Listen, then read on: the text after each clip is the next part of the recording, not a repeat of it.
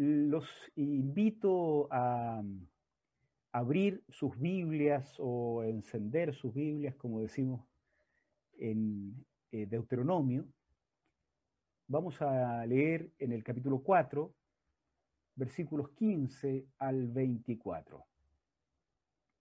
Voy a leerlo todo para tener una idea general de lo que dice el texto y luego vamos a ir eh, eh, enfatizando al menos tres ideas principales que surgen de ese texto.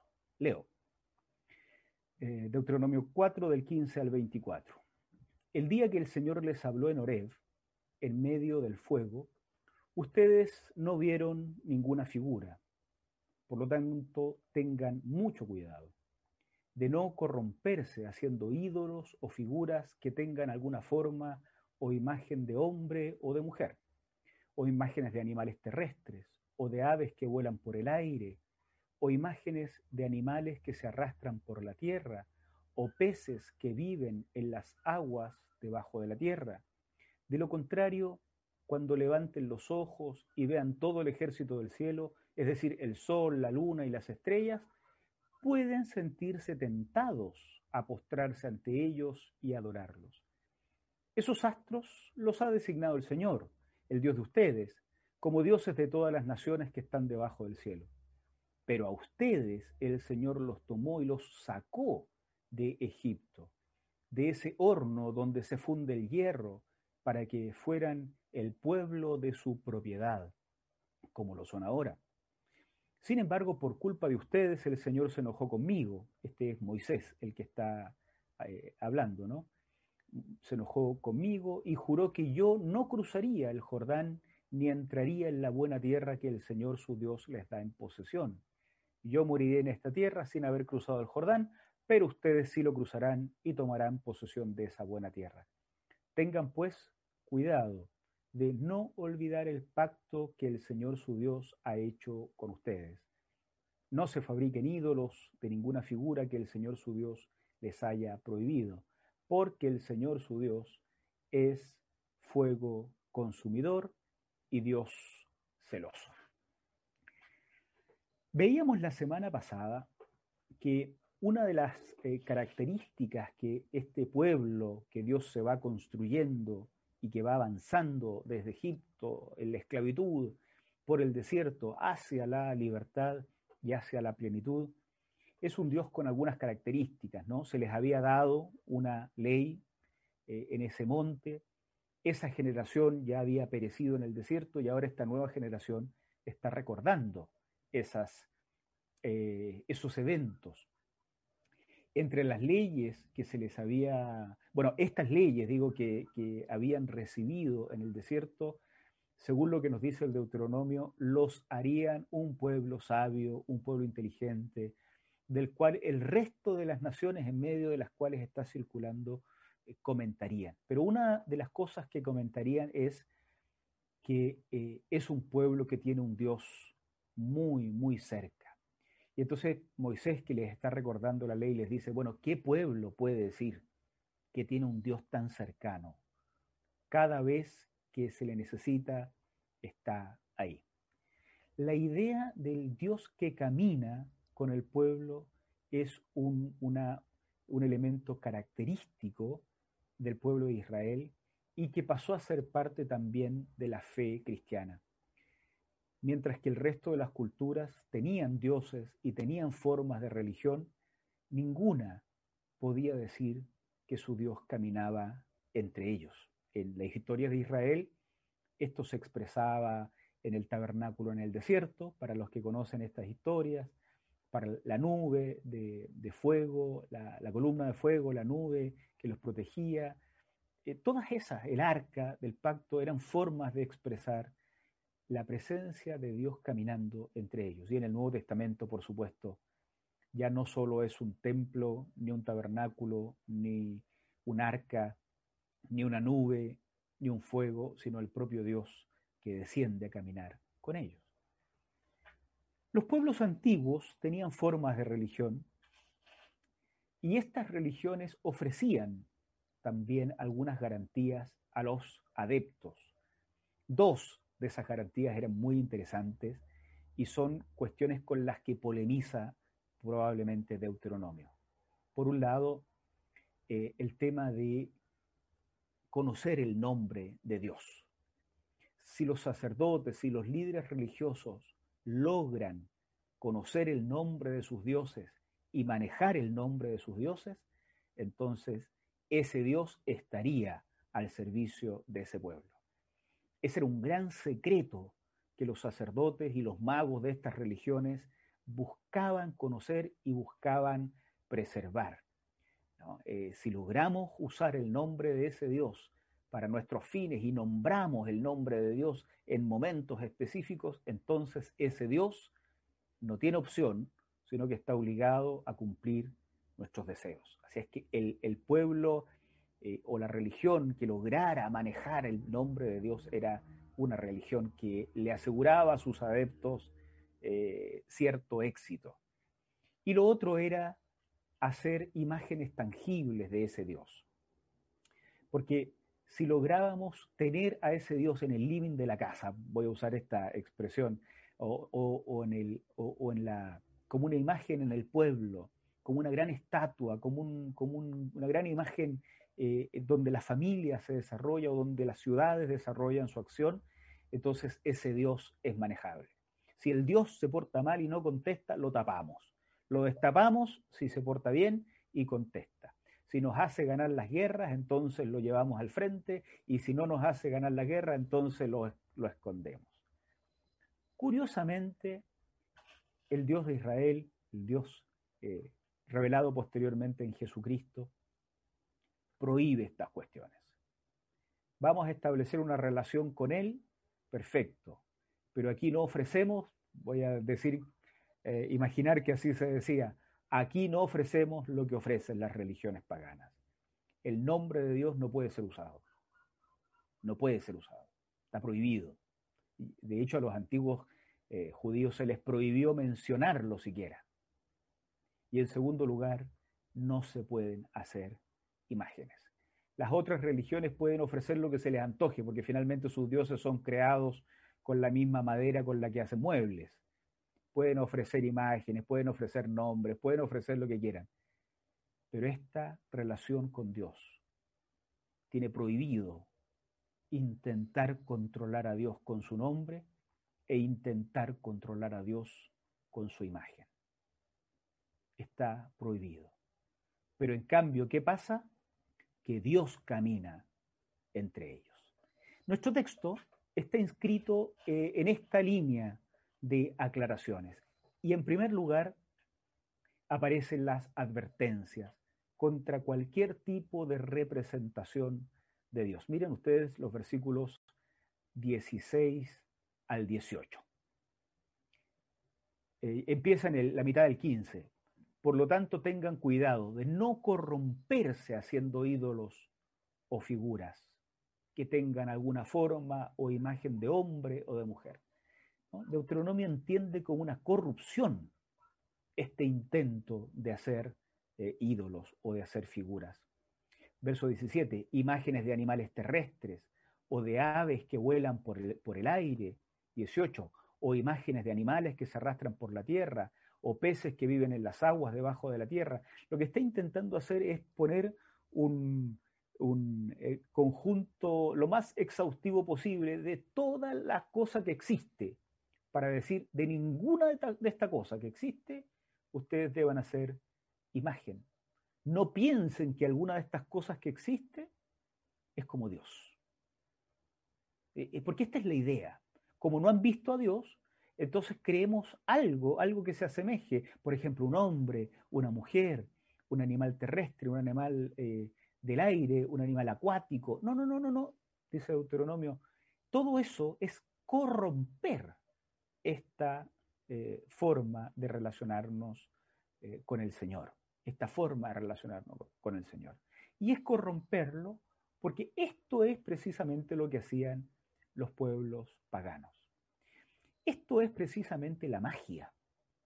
La magia desde tiempos antiguos ha sido ese intento de controlar las fuerzas invisibles, las fuerzas divinas, las fuerzas espirituales, por medio de rituales visibles.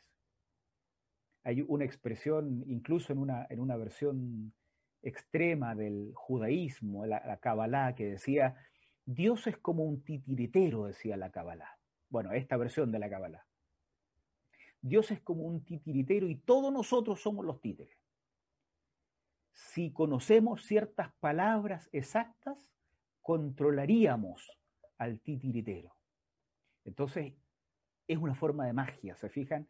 A través de ciertas expresiones humanas, a través de ciertos rituales humanos, a través de ciertas fórmulas humanas, tratar de controlar el mundo invisible para que a su vez el mundo invisible opere en nuestro favor, que nos vaya bien, que ganemos el trabajo, el, el, estudio, el romance y que todo eso nos vaya bien a partir de cierta fórmula humana que controla el mundo invisible. Corrupción y perversión, diría Deuteronomio, que es todo eso. No se confundan, no se confundan. Estas representaciones, entonces, eh, podrían eventualmente ser confundidas con el verdadero Dios, ¿no? porque tal vez podría partir de buena voluntad. Eh, como no hemos visto a Dios, bueno, creemos algo que sí veamos, cosa que, que, que nos recuerde siempre a Dios. Entonces, esto es corrupción, nos dice en primer lugar, pero en segundo lugar, esto podría llevarnos a la confusión, dice Deuteronomio. Miren el versículo 19. De lo contrario, si se ponen a hacer imágenes de este Dios invisible, podría darse que cuando levanten los ojos y vean el ejército del cielo, la luna, las estrellas, los astros, alguno podría sentirse tentado a adorarlos, imaginando que como Dios es invisible, estas cosas visibles pueden pasar a ocupar el lugar de Dios. Tengan cuidado, ¿no? Efectivamente, eh, ciertas representaciones sagradas podrían terminar siendo confundidas con el verdadero Dios que no tiene representación alguna. En este segundo punto yo pensaba cuántas de estas cosas efectivamente han pasado incluso en la fe cristiana. Los templos, por ejemplo.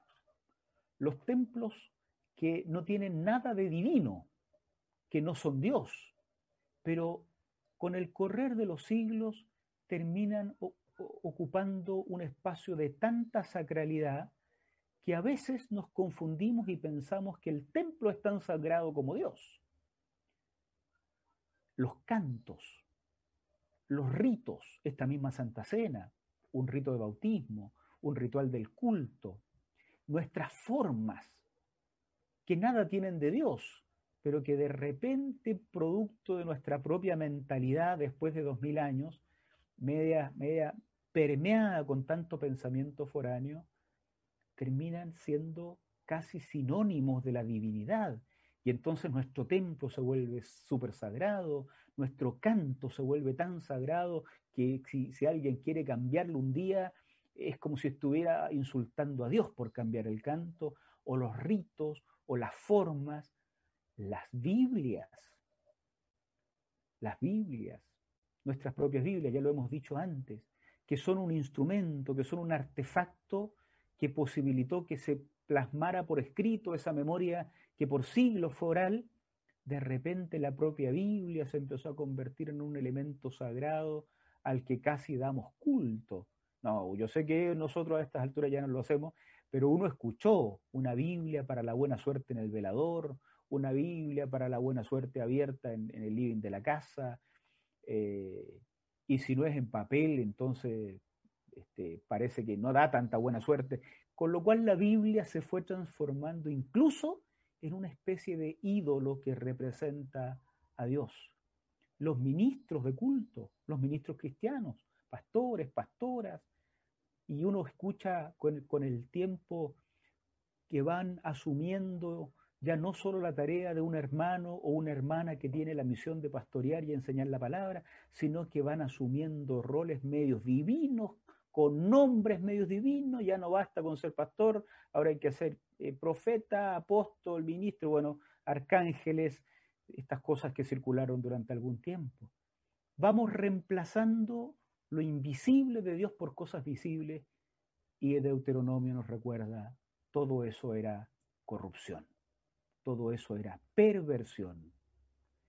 En tercer lugar, la razón por la que todo eso es perversión y la razón por la que todo eso es corrupción y perversión finalmente es que cuando Dios se reveló, no hubo imagen visible.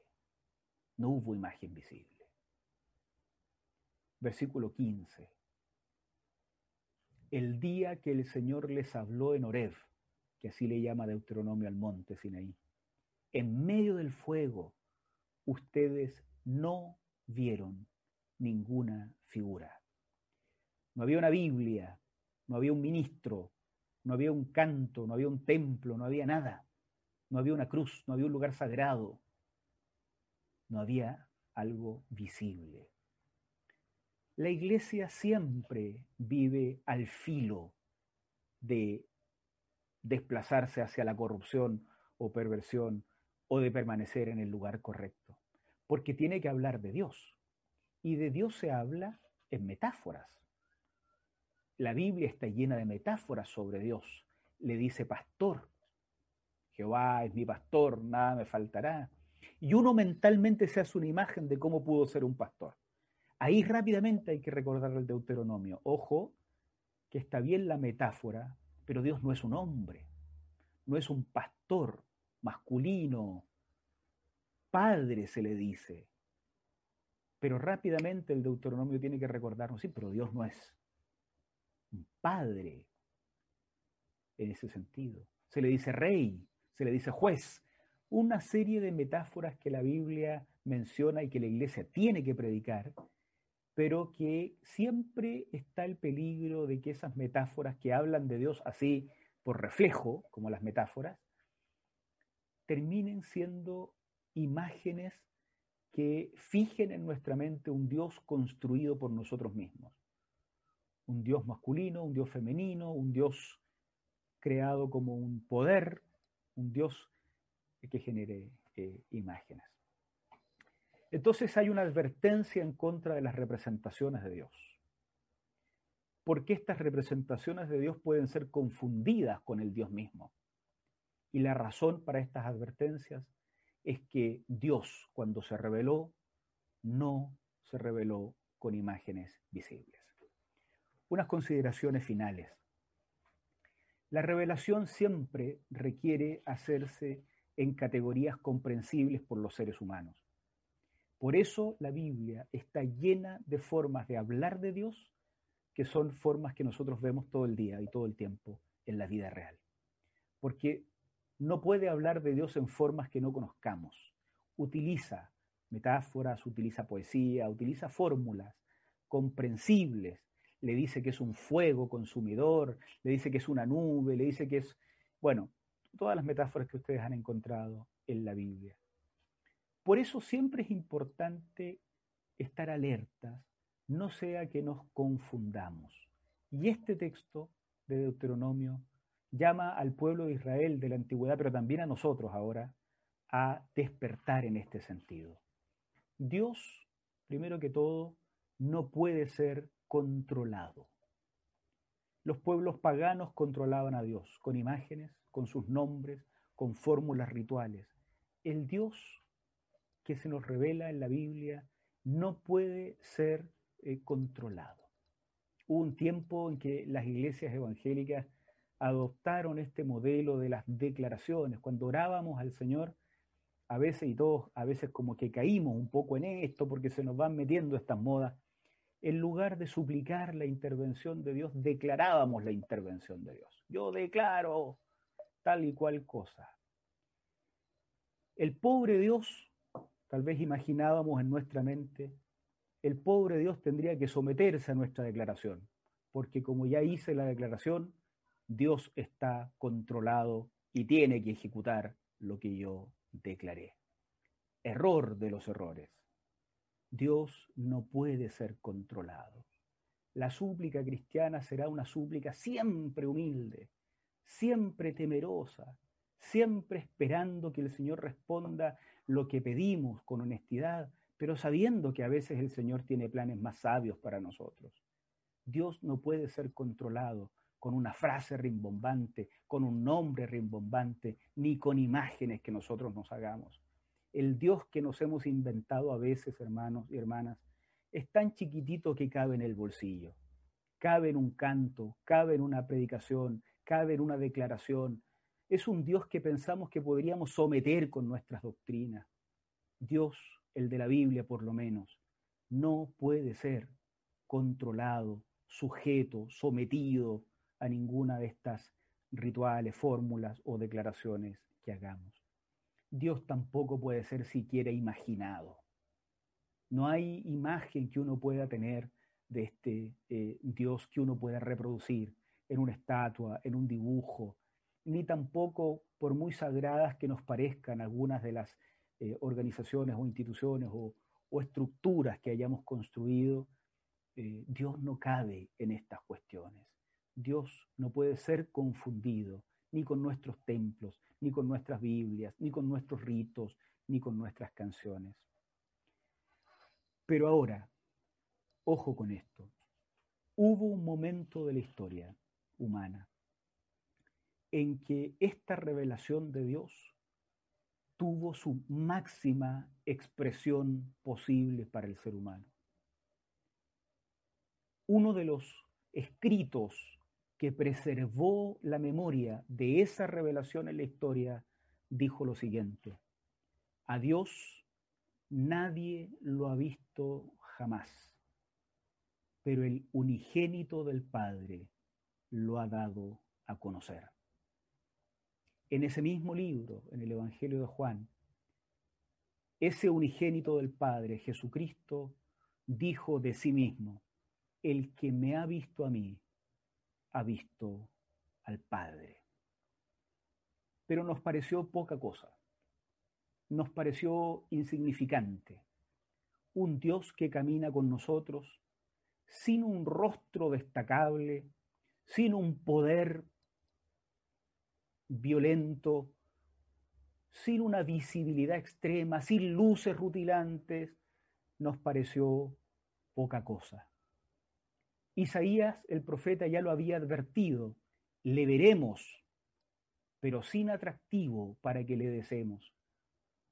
Jesús no captaba la atención de la gente como si fuera una imagen este, brillante, una estrella caída del cielo. Nos pareció poca cosa y lo asesinamos. Sus palabras, muchos las despreciaron.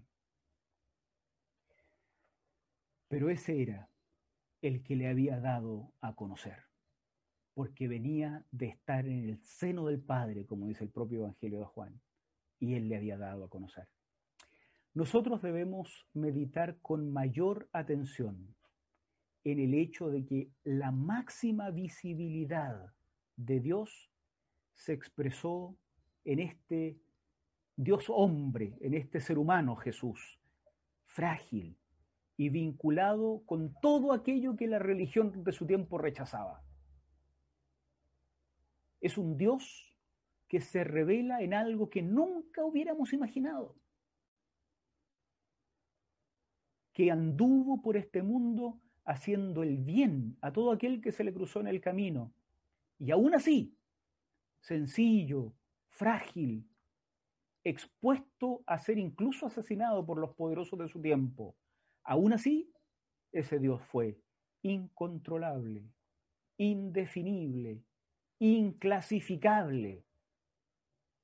No se pudo domesticar a Jesús. En otras palabras, todas las clasificaciones de Dios son intentos de dibujarlo, crearle una imagen que nos permita controlarlo un poquito. A los estudiantes de teología que están viendo esto, cuidado. Está bien que hacemos teología, está bien que pensemos en Dios, está bien que escribamos sobre Dios, pero cuidado con que nuestras palabras eh, tengan un valor demasiado grande para nosotros mismos, porque Dios no cabe en las grandes doctrinas que vamos construyendo sobre Él. Dios no se somete a la cajita doctrinaria que nosotros creemos. Dios sigue siendo incontrolable. Está bien hacer teología, pero uno de los resultados más honestos de la teología es que no podemos definir a Dios. Lo que debemos recordar, querida Iglesia de Providencia, es que nuestro Dios sigue caminando con su pueblo. Así, si hay algo que se puede decir de Dios, es que camina con su pueblo. Camina por el desierto con los que escaparon de Egipto. Camina por las polvorientas calles de la Judea romana con los hombres y mujeres que esos religiosos de la época habían dejado fuera de sus estructuras religiosas. Y camina también, hermanos y hermanas, con su pueblo por las frías calles de Santiago de Chile, donde otras marginaciones, otras miserias, otros sufrimientos afectan a hombres y mujeres que buscamos las misericordias de Dios a contrapelo de las grandes religiones frecuentemente. Que la memoria del Dios indefinible, que la memoria del Dios indomesticable, que la memoria del Dios que camina con nosotros ilumine nuestro tránsito. Que el Señor nos bendiga. Oramos. Gracias Señor por la posibilidad de abrir tu palabra en estos días, en estos tiempos. Señor, glorifícate en nuestras vidas.